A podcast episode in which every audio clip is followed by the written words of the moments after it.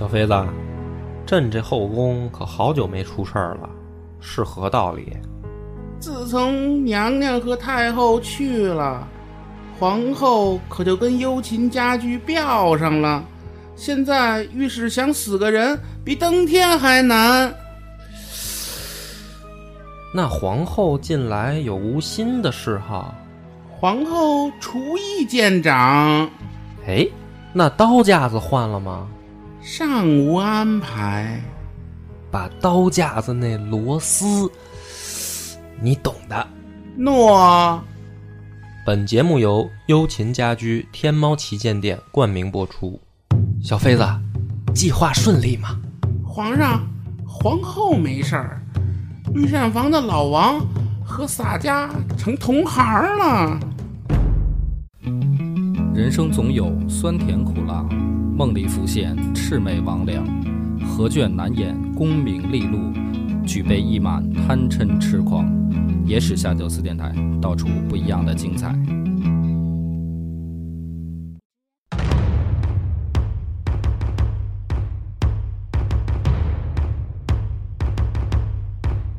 大家好，欢迎收听《野史下酒》，我是主播恶霸波大飞老分仔。这个咱们现在聊的一个话题啊，或者说下面这个系列，是我最头疼的一个系列了。嗯，北魏。说实话呢，这么说吧，我记得我没记错，连历史的这个教科书上，就上学那会儿，对北魏这段历史啊，介绍的都不多。嗯，包括影视剧，就现在的咱们看到的网络剧、影视剧，基本上也很少有题材是聊北魏的。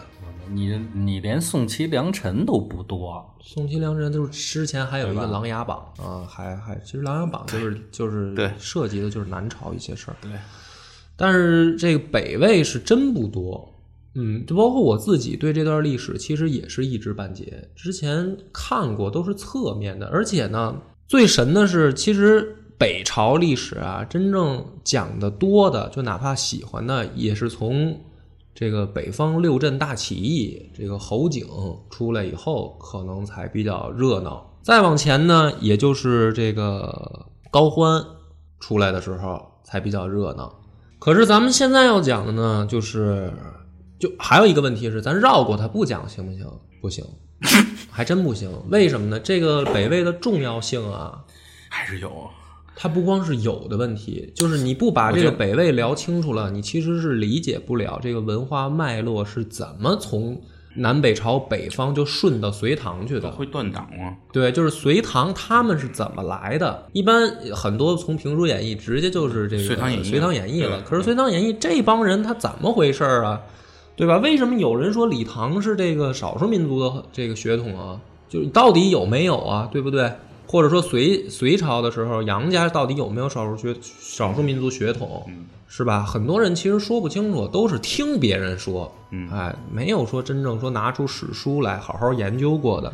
那如果照你这么说，那咱们这回是按照大脉络讲啊，还是分着讲？嗯，其实是得按照一个大大脉络讲，就是还不能，呃，不能说专门按照人物视角讲了。这是一个大朝代，整个北魏。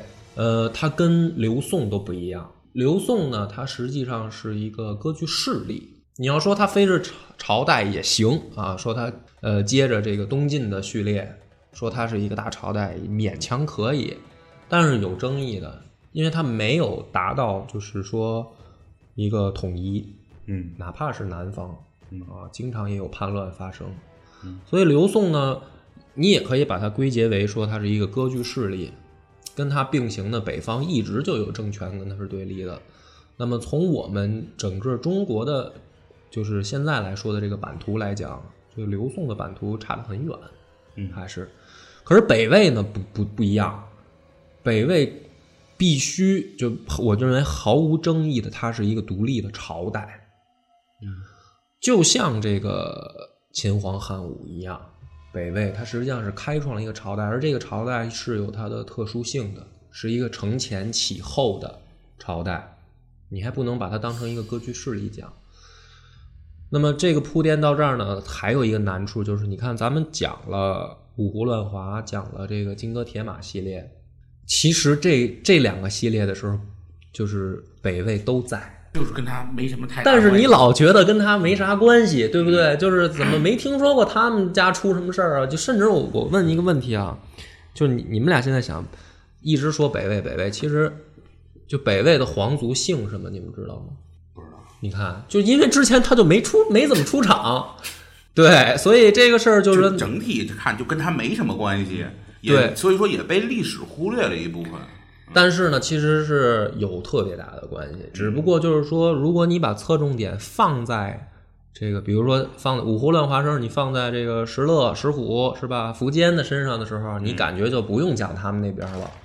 啊，你放在刘宋的时候，时候讲刘裕的时候，你就更跟他没关系了。就除了这个刘宋北伐的时候，缺约阵把北魏揍了一顿这事。如果按照你这么说的话呢，那可以这么理解，它是主线里的一个大支线。他其实是主线，那但是只不过那如果太就太我我觉得不对啊，我觉得不对啊，嗯就是你如果要这么说的话，那你之前的就给自己得推翻了。不不不，没有推翻，就是说，因为南北朝时候是双主线嘛，嗯，这个是没错的。对啊，所以咱们之前讲的其实是南方主线，嗯啊，你不能说因嗯不是说它就有一个主线，别的就不可能成为主线了。北魏是另一条主线，那你说了刚才这么多啊，那咱们要讲北宋这个系列，它这个切入口是从哪个时间点切进去的？哎，哎，所以我就这个问题问的好，你这个火儿先借我用。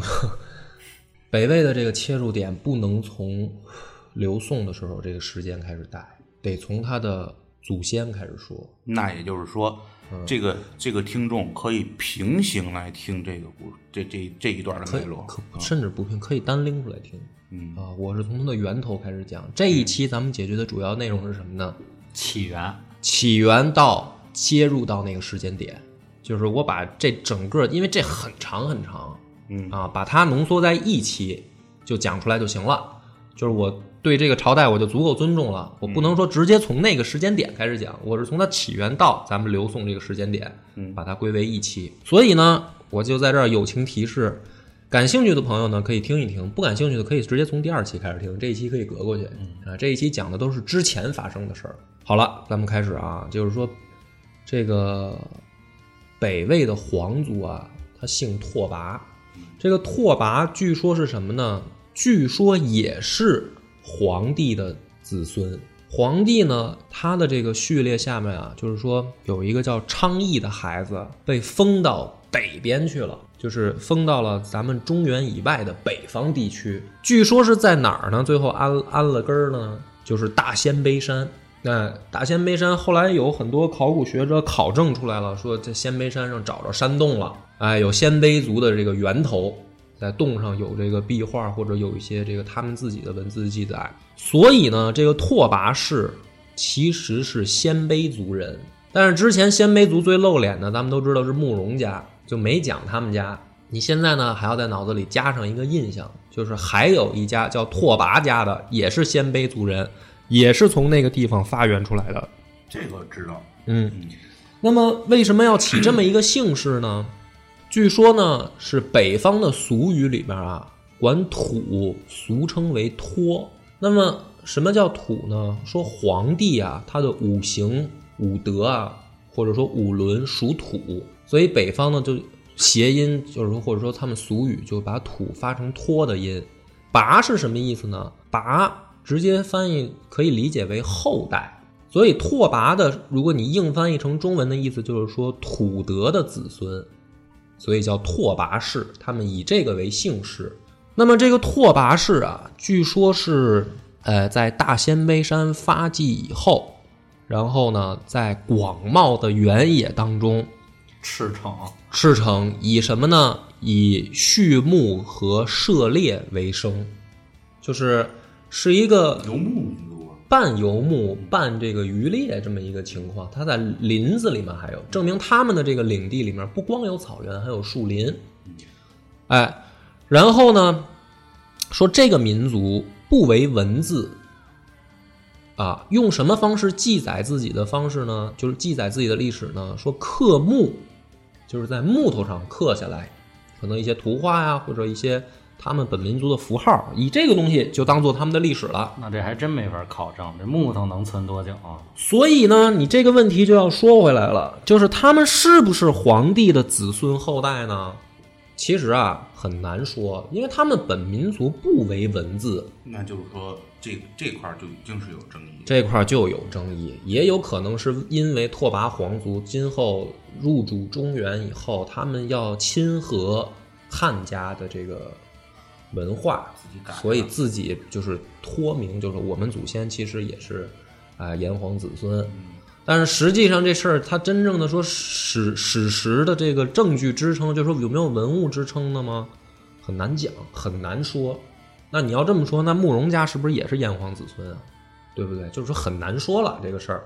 那么这个拓跋部，他经历了多少时间以后，才到了就是说，嗯，成为一个单独的势力呢，而不是说一个部落呢？他们自己的本纪里说，经历了六十七世，就是部落首领，才可能渐渐的独立分化出说我们这个是单独的一支势力，哎，或者说可能形成了自己的民族性啊，知道我们是有自己的民族性的，这个很难的。哎，不要因为我们汉族人觉醒的早，说我们是炎黄子孙，就觉得这事儿很容易，这其实不容易。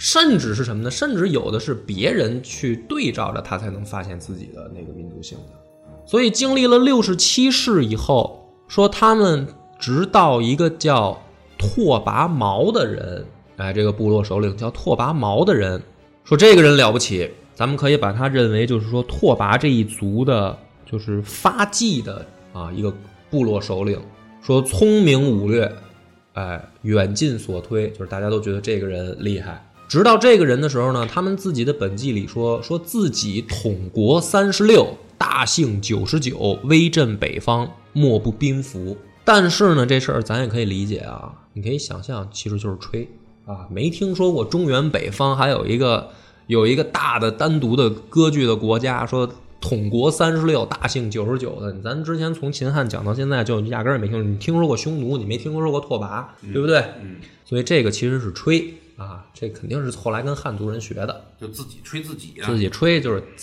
也也辉煌过那意思啊。但是你没有证据，你就自己书里边自己写了一句，你证据呢，对吧？也没有。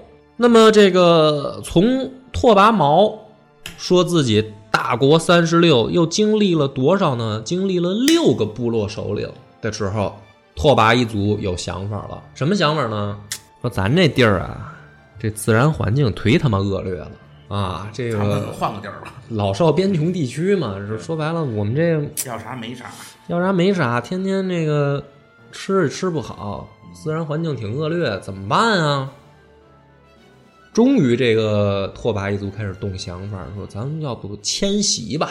哎，就是咱可能曾经也试着往更北走过啊，当看到了极光的时候后悔了啊，所以说咱迁徙吧，往哪儿迁呢？说咱往南迁吧，南面你可能是更暖和，嗯，自然环境会好一些。但是你要知道啊，一个民族的迁徙啊，往往都不是说变成历史了，都恨不得要成为神话的，这是很难的。你像比如说犹太民族的迁徙，对吧？他恨不得是要跟神话相结合的，为什么呢？其实是难，没那么容易。说我们整个民族咱就搬家了啊，说走就走的旅行了，你全别说你别说那个了，就现在拆迁还有钉子户呢，嗯。对不对？就是对你单独搬个家都费点劲，更何况说整个一个民族咱们搬家对换一地儿，不太可能。就说也不是不可能，反正很难。对啊，他不用他不利用这个这个呃怎么信仰，我估计他都说不动。反正这个对，你就说咱是穷点儿好，我这儿是穷点儿，你们搬走吧，你们走了我就富了，对吧？啊对，这他肯定有这种的各种各样的问题。那么这个产生，但是呢，这个念头已经产生了。产生这个念头以后，又经历过了八个部落首领，就是这中间的所有的部落首领，他们虽然有记载啊，但是我就不把名字都念出来了，因为没什么意义。你可以不用记这些。经历了八个首领以后，直到又有一个首领啊，叫拓跋林。这个拓跋林成为首领的时候呢，终于有了一个具体的想法，就是就是有计划。哎，就是说这个思维开，就是说他这个想法、这个主意，又经历了这么长时间，渐渐渐渐的，可能有一些拥护者了，或者说逐渐成型了。刚开始的时候，他其实是只是一个想法，但是没有具体的计划，也没有步骤，对吧？只是一个想法。但是到了拓跋林的时候呢，可能这个想法已经逐渐逐渐变成了一个有步骤、有方式的计划了。这换句话说，也就是逼到一定份儿上了。哎，那么这个时候呢，这个可能整个拓跋一族啊，或者说他们这个部落都有这个念头了，都有这个念头，但是呢，还是没动手，就是说真正开始行动起来还是没有。拓跋林呢，下面一个部落首领，他们自己民族啊，把这些首领都称为皇帝，但是我觉得呢，我就不要这么讲了啊，没什么意思啊，就我就把他说当为部部落首领就可以了。说下面一个呢，他们自己叫圣武皇帝，叫拓跋杰芬啊，其实就是新的一任部落首领出来了以后，碰上一个事儿，什么事儿呢？说他呀，真的是想开始进行整个民族的迁徙，哎，已经有计划了。有一天呢，这个自己啊在野外，不知道他是游玩啊，还是散步啊，还是干活呢啊，不知道。说突然看见啊。这天上就下来一飞船，啊，哎，嗯，就听着就觉得有点神神鬼鬼的就来了，是吧？UFO，呃，下来一飞船，飞船这个舱门打开呢，出来一美女，出来一仙女儿，啊，仙女呢，好巧不巧的还就会说这个鲜卑话，也是神了。跟他怎么说的呢？说我呀是仙女儿，我这个我觉得这也是一句废话啊。说后面一句很关键。受命相偶，啊，翻译过来就是说我奉命交配来了啊。这个拓跋杰芬呢也很吃惊啊，这活儿干事儿啊，说你这多少的他他这么好的事儿，什么年产量，什么价位啊，是吧？你太吓人了，你这个倒贴呀。说那这个书上的倒是很简单，因为我觉得既然敢称为圣武皇帝嘛，作为他们民族的圣武皇帝，所以仙女说完了说这个奉命交配以后，后面四个字儿就是动词了，叫遂同寝宿，就是拓跋杰芬说什么我不知道，就直接俩人就睡了。再往后，我想省略都没什么省略，因为它速度还挺快。再往后就是旦，就是早晨了啊，请还。仙女说撤了，嗯啊。走之前呢，说明年的这个时候，哎，再来。然后呢，这个拓跋杰芬就说：“那这意思就是不用给钱呗。”嗯，这也没交代干嘛来，明年来。明年对，也没说明年干嘛来。嗯，拓跋杰芬说：“行吧，说这个还有这好事儿，那就 say goodbye 吧，就回去了。回去以后呢，这个事儿不小啊，跟这个天人交配过。嗯，尤其是对于一个部落首领来说。”是具备一些吹牛逼的资本的了。第二年，这个拓跋杰芬很有这个诚意的啊，很守很守约定，又来到了这个地方。天上这个飞船如期而至，那舱门打开，仙女又出来了。出来的时候呢，抱一孩子，说这小玩意儿啊，就是咱俩去年那什么的时候的结晶，挺厉害啊。那个说你呀，好好的把他抚养成人。啊，将来这个孩子必成帝王，哎，就用这个周星驰电影里话说，将来他必成为乞丐中的霸主。然后说完以后，舱门合上，夫人就又飞了。这个拓跋杰芬呢就很高兴，我这个后代终于掺杂了这个。外星的血液，对自己也在想，那自己也琢磨，一寸长一寸强，是可不是吗？就说这个越远的血统生出来孩子越聪明嘛。我这都跟地外文明接触了，我这孩子将来肯定厉害了。所以啊，说这个在拓跋一族啊，它当中流传一个谚，呃，有流传一个传说的一句话，叫“杰芬皇帝无父家，立威皇帝无舅家”，就是他这孩子没娘，他生这孩子就叫拓跋立威。在他们本民族呢，把拓跋力威称为始祖神元皇帝，那也是这个生而英锐，那能不英锐吗？是吧？他不是跟地球人生的呀。但是呢，咱们用这个科学的这个讲道理的方式啊，说不好，我也。我我我这个话我还真是我我当时背稿的时候吧，我想了想说不说呢？后来我觉得还是可以说的，因为我查了一下，据说这个姓拓跋的啊，现在是排到这个姓氏的人数多少排位啊？他排到一百位之后了。所以呢，我这个话呢可能会得罪一些人，但是他应该找不到我砍我 这个话的意思就是说，他们的这个始祖神元皇帝啊，可能是乱伦来的，就是皇帝出去不知道跟别的哪个部落生的。那那你得把这这句话的这个出处点出来，嗯，把这封神转移。也不不是对，不是乱伦，就是野种。说白了，就不是跟自己本部落的说有名有姓的哪家的姑娘生的，没准是出去打猎的时候跟别的部族的人碰上了，哎，俩人看着不错，有这个可能。因为有这个可能你要是非要说是外自己一个台阶下。他的啊那他回来他得说呀，他说我这孩子是是是跟跟谁生的，你说不清楚啊，对吧？他说那干脆我就跟天人生的，哎，仙女儿神仙生的，不但呢这孩子这个背景被他神化了，是吧？有神秘性了。而且呢，就把这个自己出去乱搞这个，但是啊，其实也没事儿。为什么呢？因为在那个他们这种游牧部落里面，这种事儿其实不是像咱们汉家说的说啊什么野种啊什么的，他倒也没有，可能就是为了，因为他就是说这孩子将来长大了，可能得问娘，是吧？是谁？他又说不清楚，所以就可能就这么告诉孩子一故事啊，说你娘坐着飞船来的。这个到了拓跋这个立威的时候，国中啊已经决定了要进行迁徙，哎，就是大家都都已经商量好了，再加上咱们这一任的部落首领是吧，血统高贵，这已经都签完了那个拆迁协议了。那所以，我跟你说嘛，这个凡是说民族迁徙，它多多少少都得结合一点神话，这事儿它才办得成。办成了啊，这个部落逐渐开始迁徙，而且呢，说这个拓跋力威啊，找到了一个好的南边的靠山。这个靠山是谁呢？说是一个回部的部落首领，叫窦斌。哎，找着一个好朋友。怎么叫好朋友呢？说这个窦斌啊，曾经跟西边的一些少数民族啊打仗，打仗的时候呢，拓跋力威去帮他，结果呢，没想到这一仗啊没打好，这个窦斌啊让人给啐了。跑路的时候呢，这个拓跋力威说：“大哥，你骑我的马走。”所以这窦斌呢就很感激他，就这兄弟仗义是吧？生死关头见真情嘛。哎，那么等这个窦斌回来以后，就是说兄弟你说吧，想住哪儿是吧？你们部落也没多少人啊，你就说吧，你给我划块地儿。哎，这立威就说了，说那那个大哥，你要是真有这想法呢，我们我们想居居住在这个长川一带附近啊，我们这能不能迁徙过来？窦斌说没问题啊。说我我跟你说，兄弟，你这愿望都提小了。我原本的计划是把我的领土分一半给你，啊，说没问题，搬吧。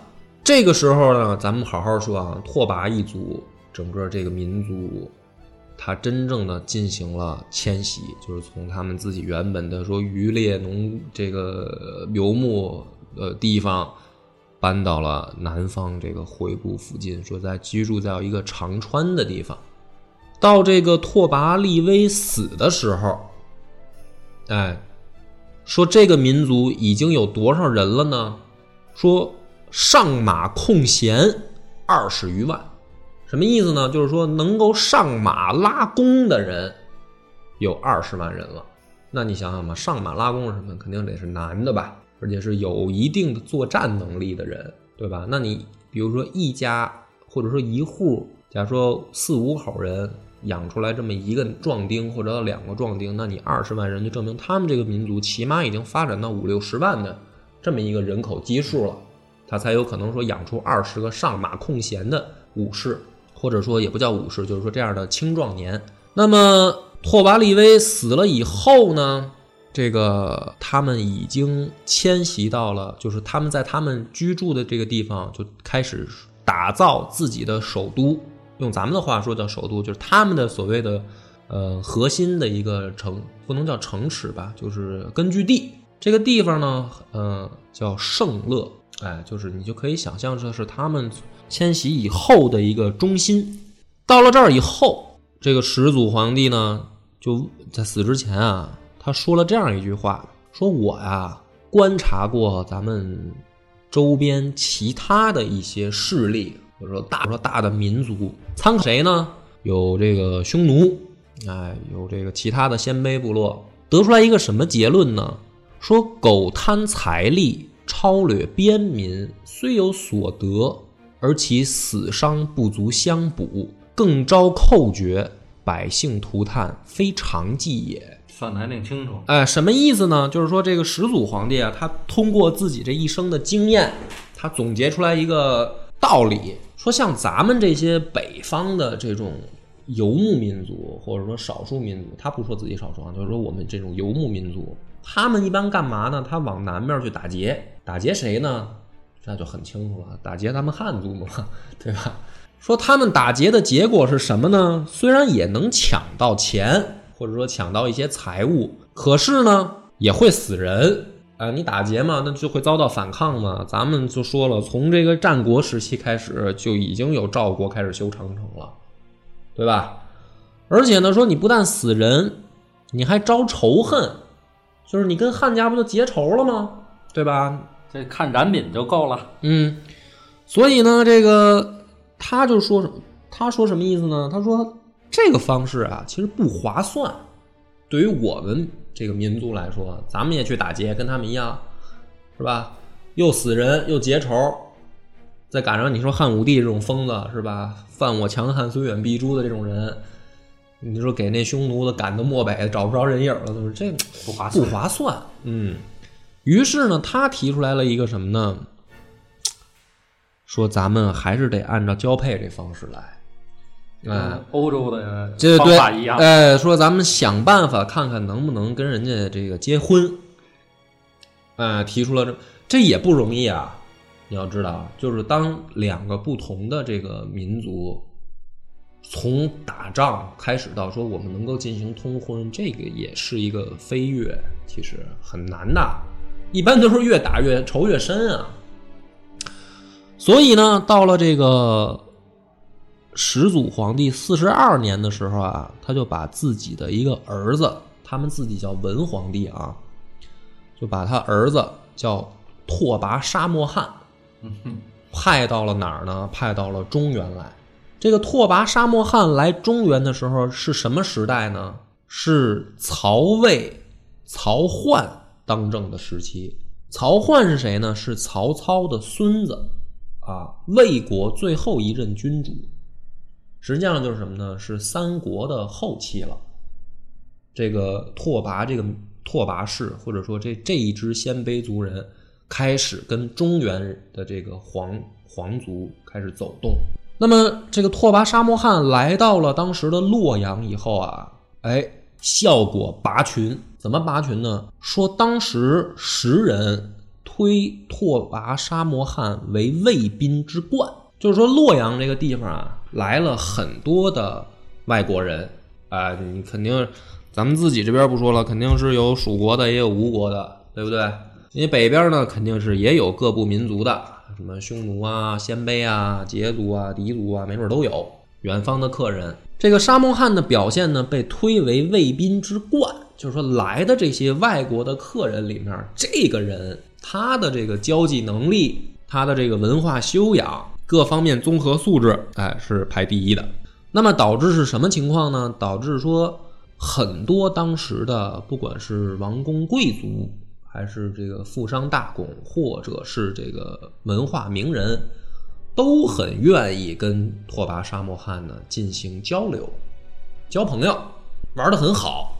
这种情况呢，一直持续到了这个就是沙漠汉他爹啊年老的时候，老头老爷子就想了，说这个儿子去了挺长时间的，我们的这个跟汉族的交往呢也是还比较顺利，哎，也不打仗，平常呢还能做点生意，是吧？主要靠赏赐啊，主要是汉族赏他们一些东西，挺好。但是呢，我这年纪大了，我得找接班人啊，这是我大儿子呀、就想儿子了，说给儿子写封信，是不是回国继承我的地位啊，是吧？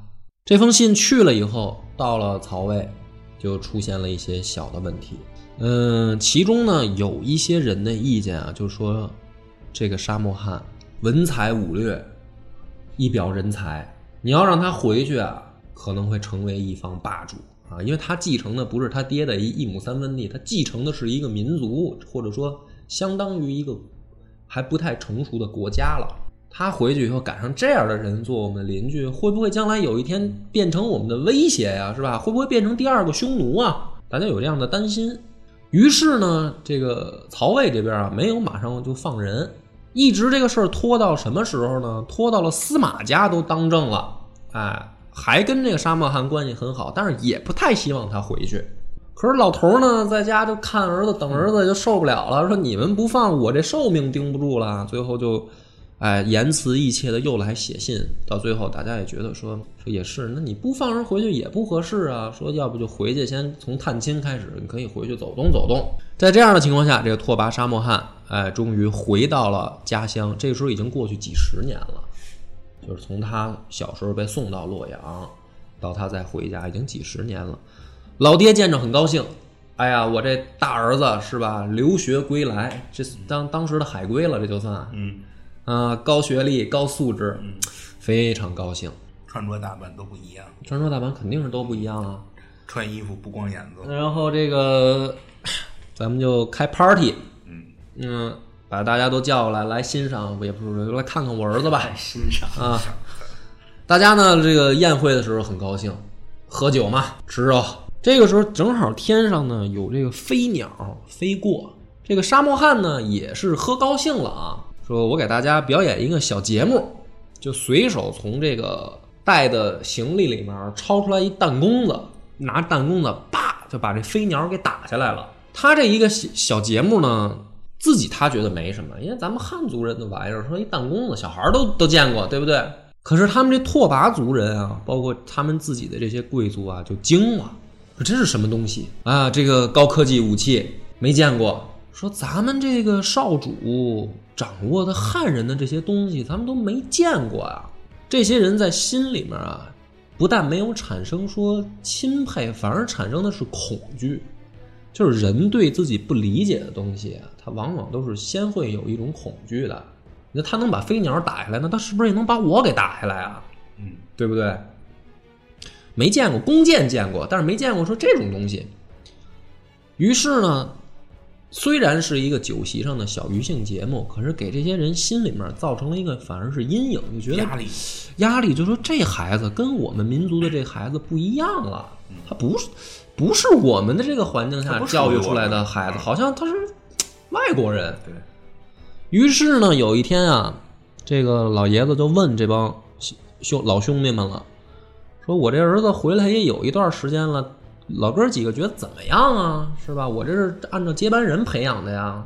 不行，这个这儿子，你这儿子培养的不好，嗯，这个大伙儿就说了，说太子才艺非常，引空宫而落飞鸟，是似得晋人异法怪术，乱国害民之兆，唯愿察之。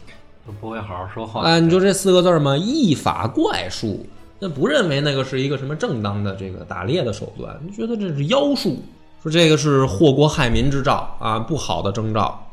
老老爷子，你仔细想想吧，这个少数民族的人呢，性格也都是比较刚刚正，或者或者说耿直。老爷子就说了一句，说不可容者，便当除之。就是说，如果大家觉得这个已经接受不了了，嗯，那干脆就除掉，除掉，不然留下来反而是祸患。于是呢，就把这沙漠汉啊，就给暗杀了。这老爷子不是耿直，这老爷子是怕自己熬不住。哎，不是你听听怕背说啊，锅子，你听说啊，这个老爷子杀完以后，他也后悔，说：“哎呦，说怎么脑子一热就把我儿子给宰了？耿直嘛，这送退这么多年，学成归来的是吧？也有点后悔。这事儿啊，咱们还得换一角度，你想，他是出去留学了，老爷子又不止他一个儿子，明白吧？嗯，这弟弟在家守了几十年，心说哥哥要不回来，我他妈就接班了。嘿，他突然回来了，所以也不一定是说贵族接受不了他的这个文化，说有区别，也没准儿后面有幕后的这个对内斗，说这个夺就是咱们用咱们汉人的说法，就叫夺嫡之争。对，那就把这哥哥给弄死，想办法。但是不管怎么说，哥哥已经挂了。挂了以后呢，这个老爷子就琢磨了，说那干脆就只能从弟弟里面选呗，就选了一个叫拓跋西路的，哎，就说你干脆接班吧。可是呢，这弟弟啊也是没福气的弟弟，接班了九年就挂了。挂了以后呢，又得找啊，是不是大家伙就得商量了？那这谁接班呢？是吧？还得找找到谁呢？就找到了这个一个叫拓跋卓的，是这个老爷子的小儿子。所以少数民族呢，他也有这种传统，要不呢是父中子继，要么是兄中弟继，啊，就是说，要么是从儿子里面找，要不从弟弟里面找也行。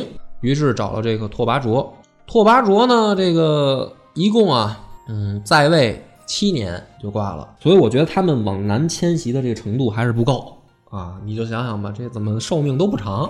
代价很大。嗯，这个看来是可能自然环境也不太好，再加上可能自己本民族也有一点这个勾心斗角的事儿，反正这个平均寿命都不长，也挂了。挂了以后呢，就想找谁呢？干脆，哎，就找这个沙漠汉的儿子里面找吧，就是大哥的儿子里面，这时候也有成年的了。于是呢，选的拓跋佛。这个拓跋佛呢，据说是聪哲大度啊，为诸父兄所重。而且呢，说是正崇宽简，百姓怀服，好皇帝，基本上一个标准就已经确立了。享国一年，驾崩啊！这个那这还麻烦了，后边还没法选了。没有没事嘛，人家有有这个弟弟，不怕死有弟弟有弟弟。但是的确，他这时候弟弟也小，所以又从老爷子的儿子里面又选了一个，这个叫拓跋陆关。那个把他立起来，但是呢，这个拓跋陆关这个当了首领以后呢，就琢磨说，其实啊，这个问题不是那么简单的。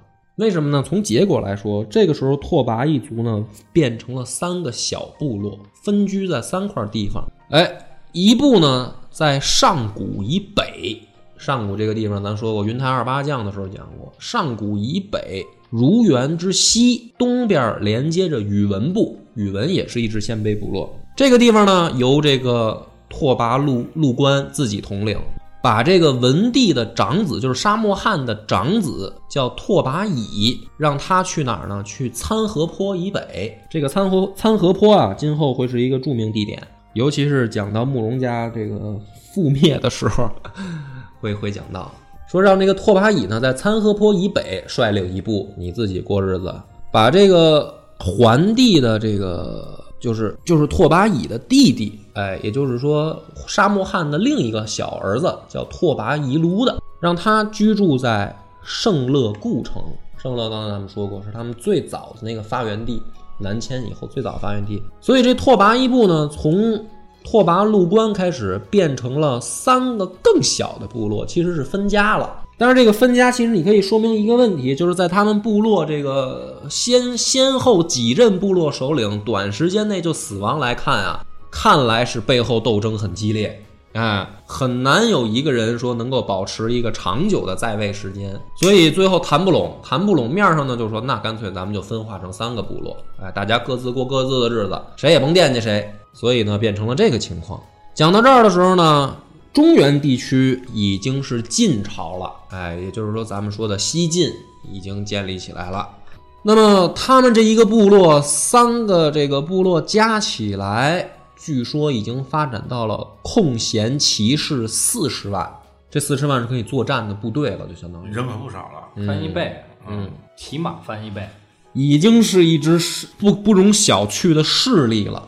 哎，那么发展到这个程度的时候呢，按照咱们正常的逻辑推理，有人了是吧？有枪了，有地盘了，一个民族自然而然的就会想到什么呢？对，就是别说那么难听，扩张，扩张，对啊，就会想到扩张了。可是呢，扩张的时候他们干谁呢？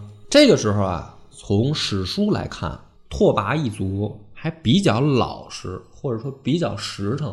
他们选择的目标是欺负匈奴人，他还没敢跟汉人开打。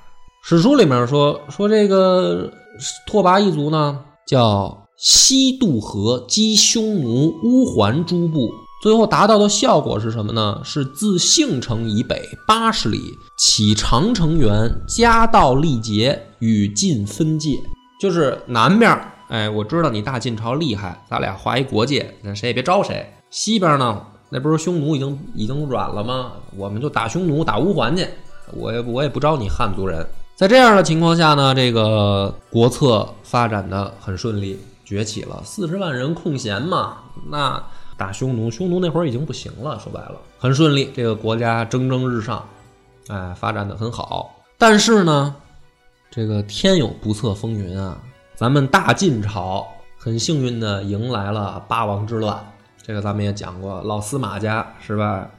基因传承的不错，一个比一个虎，哎，谁也看谁不顺眼，那就是干呗。在这样的情况下呢，匈奴咱也讲过，抓住机会有一个出了一个伟大的首领叫刘渊，是吧？在离石反叛了这个晋朝，然后立自己为汉王，就是咱们其实讲五胡乱华所说的那个匈奴汉国就出现了。出现了以后呢，这个时候并州刺史跑到。拓跋这拓跋一族这儿来干嘛呢？说能不能跟我们共同夹击匈奴汉国，就是夹击刘渊。这个咱们其实也很好理解，因为八王之乱把咱们自己汉族打空了，哎，说白了就是军事实力空前下降。于是跑到拓跋一族来请救兵。这个时候呢，这个拓跋拓跋遗卢啊，他的结论是他的结果啊是发兵十万骑，你注意十万骑兵啊，十万骑。相助凉州刺史，大举进攻匈奴汉国。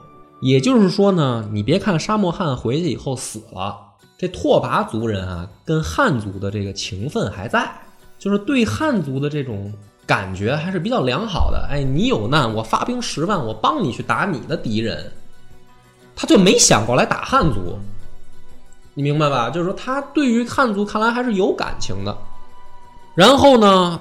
事情发展到什么地方呢？就是刘渊开始进攻司马腾，这个时候拓跋一卢又派数千数千骑，再次就是第一次他把这个匈奴汉国打跑了，后来又有小的摩擦，就是只要一有摩擦，他就派几千骑兵来帮你一块打。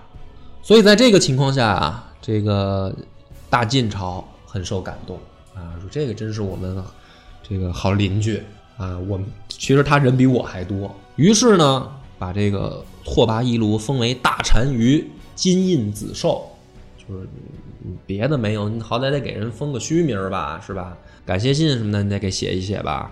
然后这个事情啊，急转直下了。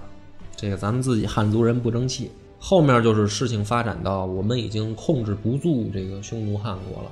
而好巧不巧呢，到了这个他们自己说穆皇帝。出世，拓跋人啊，说终于完成了三部统一，就是原来它不是分化成了三个，其实是分家了吗？经过这几年以后，慢慢慢慢这又合起来了，又变成一部的时候，这个时间点到哪儿呢？是刘刘渊已经称帝，真正匈奴不是从王国变成了一个帝国的时候，拓跋一族也完成了统一，那么面临一个抉择。是吧？你汉家王朝已经不灵了，那边匈奴匈奴汉国冉冉升起，我们自己也完成了统一。那么我们选择一个什么方向呢？于是，在这个穆皇帝二年的时候，拓跋部迎来了自己一个客人，谁呢？这个人叫刘坤，哎，就是闻鸡起舞那个哥俩之一刘坤。刘坤来了以后啊，说我呢也没有别的意思，这是我儿子，今后就住你们这儿了。希望呢，咱们精诚合作，哎，共抗叛贼。什么意思呢？就是刘坤把自己的儿子送来为人质。你们要是不相信，我要把我儿子宰了，你看我会不会这个叛变，或者说就是撕毁合同？这个时候，拓跋部呢一看刘坤这么有诚意，儿子都送来了，是吧？跟我们当年把沙漠汉送过去如出一辙。好，相信你。于是呢，就跟刘坤开始通力合作，进攻匈奴汉国。最后这个仇结到什么程度啊？说这个铁服匈奴，啊，这是匈奴另一个分支，他这个部落首领叫刘虎。说刘虎啊进攻刘坤，刘坤就跑来找这个拓跋部落说借兵。他基本上每次去就是借兵，每次借借多少呢？借他两万骑兵，就是兄弟你就带着干干你的事儿去就行。合作的非常好，达到的效果呢是把这个白布。是吧？刘虎说：“净屠其营落，收其余众，逼得这个铁服匈奴西走渡河，窜居朔方，就是把其中一个匈奴分支又给赶走了。这个大晋朝当时是晋怀帝，这个很感动啊，于是呢，封大单于代公。大单于是人家民族的首领，之前其实你封不封也也没关系，代公就不一样了。这个是我们汉族的给你的一个公侯伯子男，这就不一样了。公再往上就是王了，明白吧？就是你你可以想象了，就是说这个汉族人已经非常倚重少数民族的这个通力合作了。又过了四年，发生了一件事儿，什么事儿呢？就是刘渊死了以后啊，刘聪继位。刘聪派自己的儿子刘粲在进攻刘坤的时候，哎，嗯，也不知道是蓄蓄意的呀，还是失手，在攻城的时候啊，把刘坤的父母给弄死了。刘坤马上就跑到拓跋这边来哭，说：“大哥，我估计他也不能叫大哥，反正就是兄弟啊，我这个爹妈让人宰了。”这事儿啊，反正之前是国仇，现在已经升级成家恨了。这事儿你得管。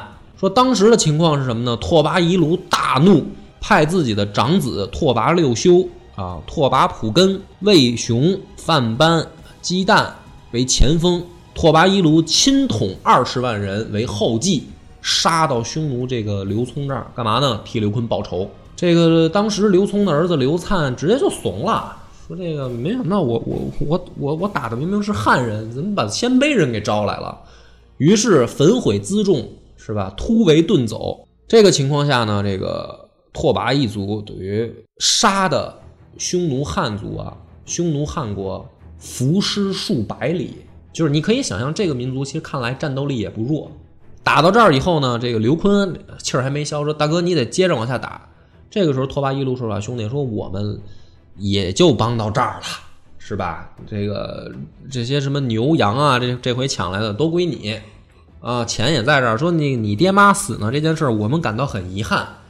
可是我们大老远来了，这几十万人再往下打，我们也扛不住了。就是说白了，哥家里也穷啊，这趟差旅费已经超标了。你呢，这个以后有事儿我还帮你，这回就先这样了，我也尽力了。于是呢，这个大家呢就就回到各自的这个老窝。可是呢，今后几年啊，一直就是拓跋一卢跟刘坤两个人有书信来往。书信内容是什么呢？就希望啊，会师迎复晋帝。因为这时候晋朝的皇帝永这个已经被匈奴汉国给扣了嘛，就是说他们希望把汉族的皇帝接回来。那也就是说，这故事讲到这儿，你就可以明白了，就这拓跋一族啊，真的是够朋友。都已经这样了，他就没想过说跟匈奴合作，把汉族干脆给给废了，他就没想过。哪怕说出来接洽的，从皇帝已经办变成了刘坤，刘坤他不是皇族啊，对吧？他顶多算一封疆大吏，也没什么所谓的说这个资本来跟人谈判。但是这个拓跋这一族，这鲜卑人就很很实诚，哎，你他就认为你代表的就是汉族，我们希望跟汉族友好，我们不希望跟匈奴人好。我们就帮你打他，哪怕你其实实力已经没我强了。那么到晋闵帝的时候，封拓跋仪卢为代王，置官署，时代常山二郡，明白吧？这个意义就不一样了。少数民族这个时候变成了中央任命的王，王是什么？王下可以有王国，就是说。我们汉族最早开始是什么呢？就是说封王国还必须得是自己皇族本家，我才能封你王国。你可以有自己的属国。后面说你顶多顶多是吧？到了说曹魏时代或者说司马家时代，说可以有异姓王国的产生，但是也很危险啊！你一旦封异姓王国，很有可能人家就篡位了。呃，用他们的话说叫这个禅禅让了。这个时候已经把这个少数民族的人允许他们有王国了，那你就可以想想，其实汉族就已经那个时候说白了就是控制不住局面了。那么到这个时候呢，拓跋一族或者这一支鲜卑族人，不但从战斗力上、从文化上、从政治上跟汉族的接触就进一步的加深了。逐渐逐渐的，从一个游牧民族或者说游牧的这种部落形式，转变为什么呢？国家形式了，真正建立起自己的一套国家行政体系了。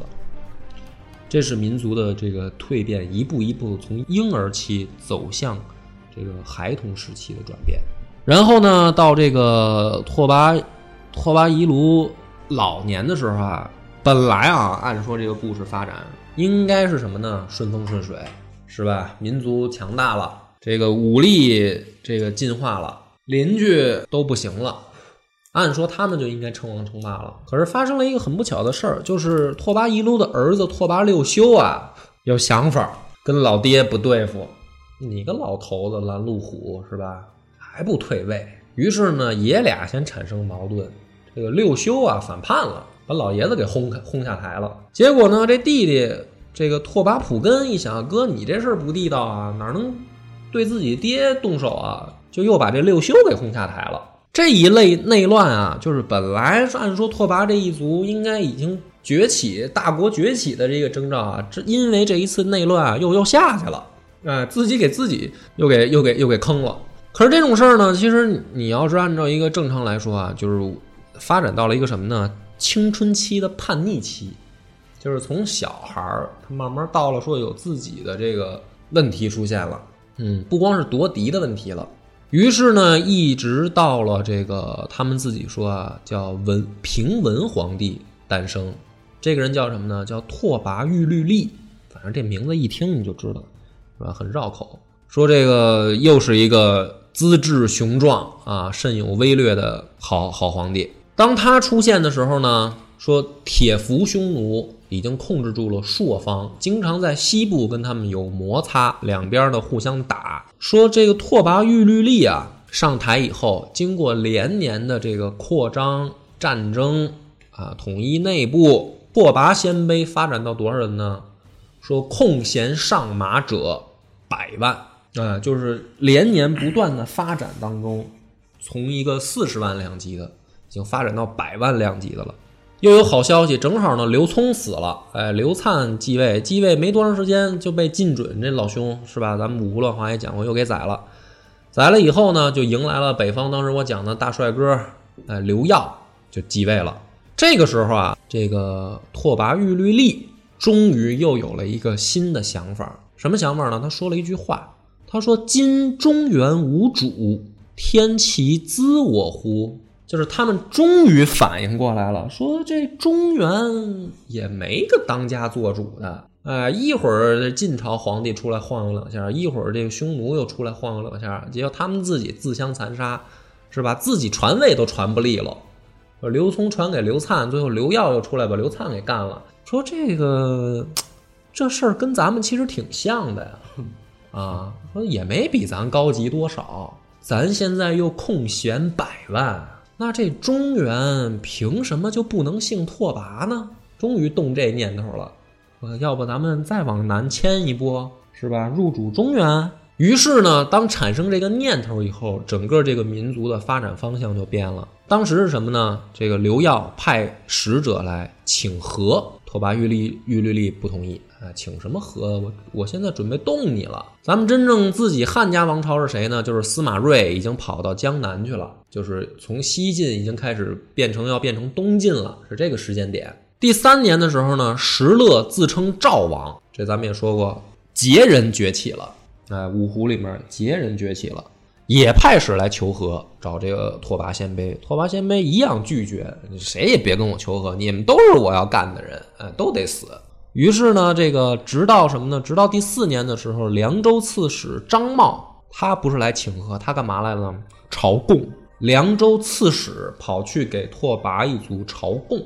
所以这个意义就不一样了，而且这个凉州刺史这个张茂是谁呢？就是后来的西凉国的这个祖先。其实这更有诚意。哎，这个就是说，已经把他当成真正的一方势力了。对啊，就你就不用平起平坐了，我们直接服了。然后这个南方呢，终于也到第五年的时候，司马睿终于反应过来了，也派过来使者。这个拓跋玉律玉律烈啊，直接不见你，什么还汉族的皇帝还跟我这儿。外交，咱咱接壤嘛，还，您都长江以南了，你还派使者过来，那甭聊了。那么这个时候呢，你可以明白，整个这个拓跋鲜卑的野心、野望崛起了。崛起以后呢，这个拓跋玉律历死了以后，他们下一任皇帝叫拓跋乞那。这个拓跋乞那呢，他赶上的时代呢，正好是石勒跟石虎。石虎咱也讲过，杀人大魔王交接的时候，所以呢，拓跋一族的主要矛盾是面对桀赵，就是跟桀人开始作战。那么它的打击方向就是朝南。打击的时候呢，这个出现一个问题，就是如果说真的变成了自己单独的国家行动的时候，这个拓跋一族在战场上往往就失利。开始之前不一样的是什么呢？就是说，你比如说你跟汉人合作，我猜啊，为什么他容易成功呢？因为很多汉人的经验就告诉他了，说这一仗应该怎么打，是吧？我们这个部队怎么派，甚至谁来当将领。可是当他自己当家做主的时候，就是打工跟自己创业，这就两码事儿了。所以当这个时候开始呢，可以发现他们往往作战反而失利，就是打不赢别人了。开始，但是呢，这也是一个成长期啊，就是他终有一天自己也会领领悟了武功。是吧？心法已经明白了，他终终有一天他的招，嗯，那么所以中间呢，这个咱们也就不多说啊。这个时间发展就是石勒又把刘耀擒了，然后那个他们自己这边因为老作战失利啊，失利到什么程度呢？这拓跋的皇族啊，就跑到宇文部去了。宇文也是鲜卑啊，他们可能等于血缘上或者说这个文化上更亲近一些。就是我们不是作战老失利吗？这个这两年部队越打越少，说干脆咱们跟宇文部联合吧。这个一联合不要紧，当时呢就变成了这个列皇帝叫拓跋以怀和杨皇帝，哎，两个人先后的就是被宇文部也好，或者说被石石虎或者石勒也好，先后推出来，就是他的这个民族的主动主动权，因为随着作战失利，有时候就摇摆不定了。就是石虎石石虎这边立一皇帝，宇文部那边也立一皇帝，都是他们拓跋部的，让他们自己内斗。哎，就是你们你们现在这个自己说这个想跟谁，就底下小弟选大哥。看起来呢很乱，就是说这个这个事儿有点听着没什么意思啊。但是呢，其实这种这个事儿啊，就是说是一个它发展过程当中也是必经历的一段，那这是也是一种经验。直到这个帝死之前。把自己的小弟叫过来了，说我这辈子啊，我也看出来了，赶上呢一个好时候。可是呢，这个我呢能力不行，哎，本来咱们这个民族或者咱们这个国家呢是可以牛逼起来的，可是让人玩了，哎，脑子比别人慢半拍。但是呢，说我这儿子叫拓跋十一剑，说我这孩子是一个好孩子，你们啊一定要把他迎回来继位。这我这儿子一定能带领咱们走出这个僵局。那么这个拓跋十一剑是不是他说的这么一个雄才伟略的人呢？是，还真是。就是拓跋一族从拓跋十一剑开始真正走向崛起了。拓跋十一剑继位那一年才十九岁，但是呢，这个恢复就是继承了自己的这个王位以后，或者说帝位以后啊，建国称建国元年，然后呢分治百官。然后分掌种植，开始这个军事上实行对外扩张的同时，寻找盟友，这个很聪明。你看这个之前呢是什么呢？谁跟他通使，他都不见，都拒绝。啊，除非你来朝贡，我才见你。可是到拓跋十一剑的时候呢，他既对外扩张，有打击目标，他还找盟友。也就是说什么呢？从心法上，这个民族又进化了，就是跟我们汉人其实是越来越像了。这就是所谓咱们春秋战国时代的什么呢？远交近攻，合纵连横，就是这一套。他找的是谁呢？他先找的是慕容慕容部的这个首领，当时叫慕容元贞，跑过去跟人说啊，说这个能不能结个婚，合个亲啊？这慕容部当时呢，也是处在半崛起的途中啊，也就是算个一个二二流势力。一想也挺好，这个两个两个文就是两个民族呢，从血缘上、从文化上都挺接近，实力上也差不多。于是这个时候开始，拓跋部和慕容部采取一个强强联合，不断的通婚，加强他们两个自己的本身联系。对外打击呢，首先就是主要目标肯定是石虎啊，就是劫人揍你，因为汉人都跑到长江以南了嘛，东晋了嘛。另一方面呢，有时候也跟匈奴开战，但是方向很明确，就是往南打，咱别往西或者往北或者往东了，咱往南打，那边暖和，主要是又往那边走。嗯，那么这样的情况下呢，这个拓跋部没过几年啊，差不多六七年的时候，这个成效就很显著了。首先呢，慕容遣使朝贡，慕容元贞本来两个人是亲家，发展着发展着，觉得哟，我这老亲家实力挺强啊，干脆咱服了吧，遣使朝贡。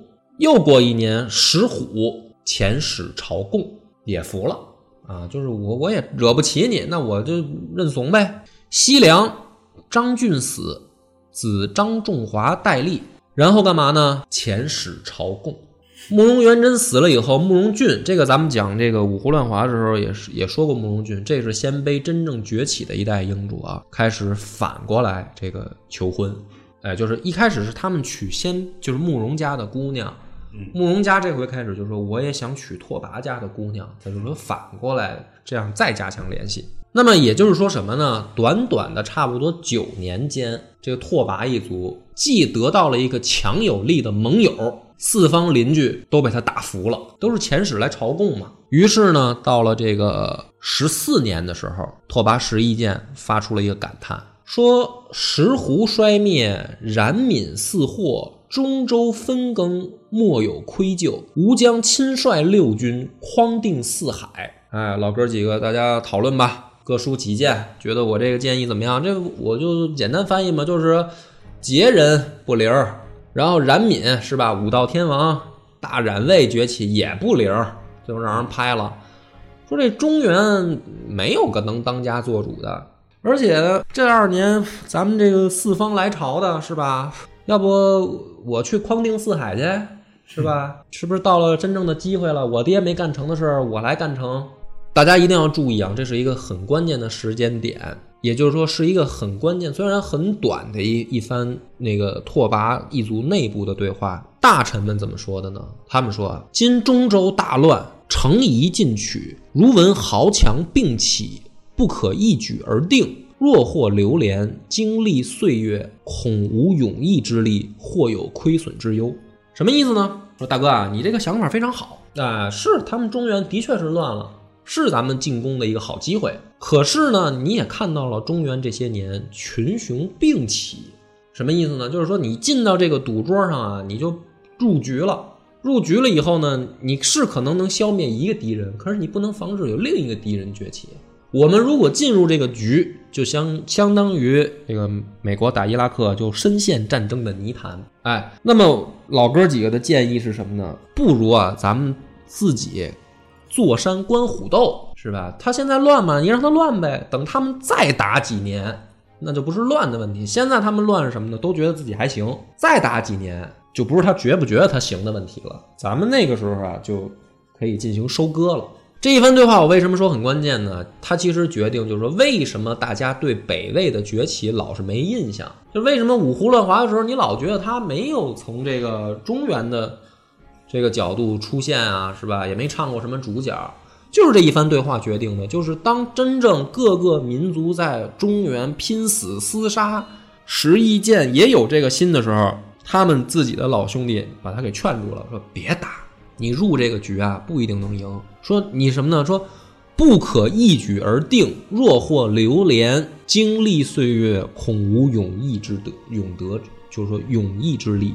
这就解释了为什么大家对北魏拓跋一族的崛起他没印象，就是因为中原乱的时候人家也没参与，哎，人家保留实力了，这个是非常聪明的一个做法，这也奠定了日后他北魏一统的基础。那么他没参与中原乱，对吧？乱到最后谁统一了呢？前秦崛起，哎，苻建出来先建立了大秦国，一直到什么时候呢？到苻坚出来是吧？统一这个中原，然后西定这个从西出兵，然后把慕容鲜卑也给收了，是吧？西边梁国也这个称藩，等于中原这一场决战，拓跋一族没有真正实际参与，反而是这个前秦的崛起。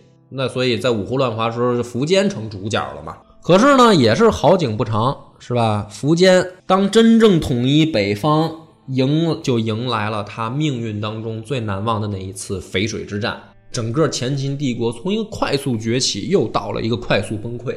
其中这个敌人崛起，鲜卑人反叛，这我指的是慕容鲜卑，是吧？匈奴人也反叛，整个前秦帝国又崩溃。那么这个时候说这个就是石义建在位第三十四年秋天七月的时候。有一个小孩儿诞生了，这个小孩儿叫拓跋圭。拓跋圭是什么人呢？是真正北魏他们自己史书上第一任，就是说老大出世了。这个时候还是还是刚刚出生。那么一这儿这个拓跋一族的历史就讲清楚了。那后面就可以跟咱们那个金戈铁马那个系列就接上，因为当拓跋圭出生的那个时候，南方正好赶上桓温的叛乱，所以桓温之后没过多久，哎，他儿子这个再出来折腾一会儿，然后就是咱们这是吧？这个南宋第一帝刘裕出来，然后拓跋圭这个时候也成年了，中原进入了一个新的角逐的局面。在他们自己的史官记载说什么呢？说这一个民族的崛起啊，它绝非什么呢？绝非无本之源啊！什么意思呢？就是我们这个民族是经历了一个很长的积淀，从我们的始祖皇帝跟地外文明交配，到我们经历迁徙啊，到我们经历人口发展，到我们开始帮汉族人打仗。最后，我们想打汉族人，到最后我们开始从外交上也学会了要有盟友，要有敌人，再到说我们明白什么时候该入局，什么时候不该入局，经历了这么长时间的准备，所以我们才有机会一统中原。那么到这儿为止，这个前面的历史就讲清楚了。欲知后来拓跋圭如何，且听下回分解。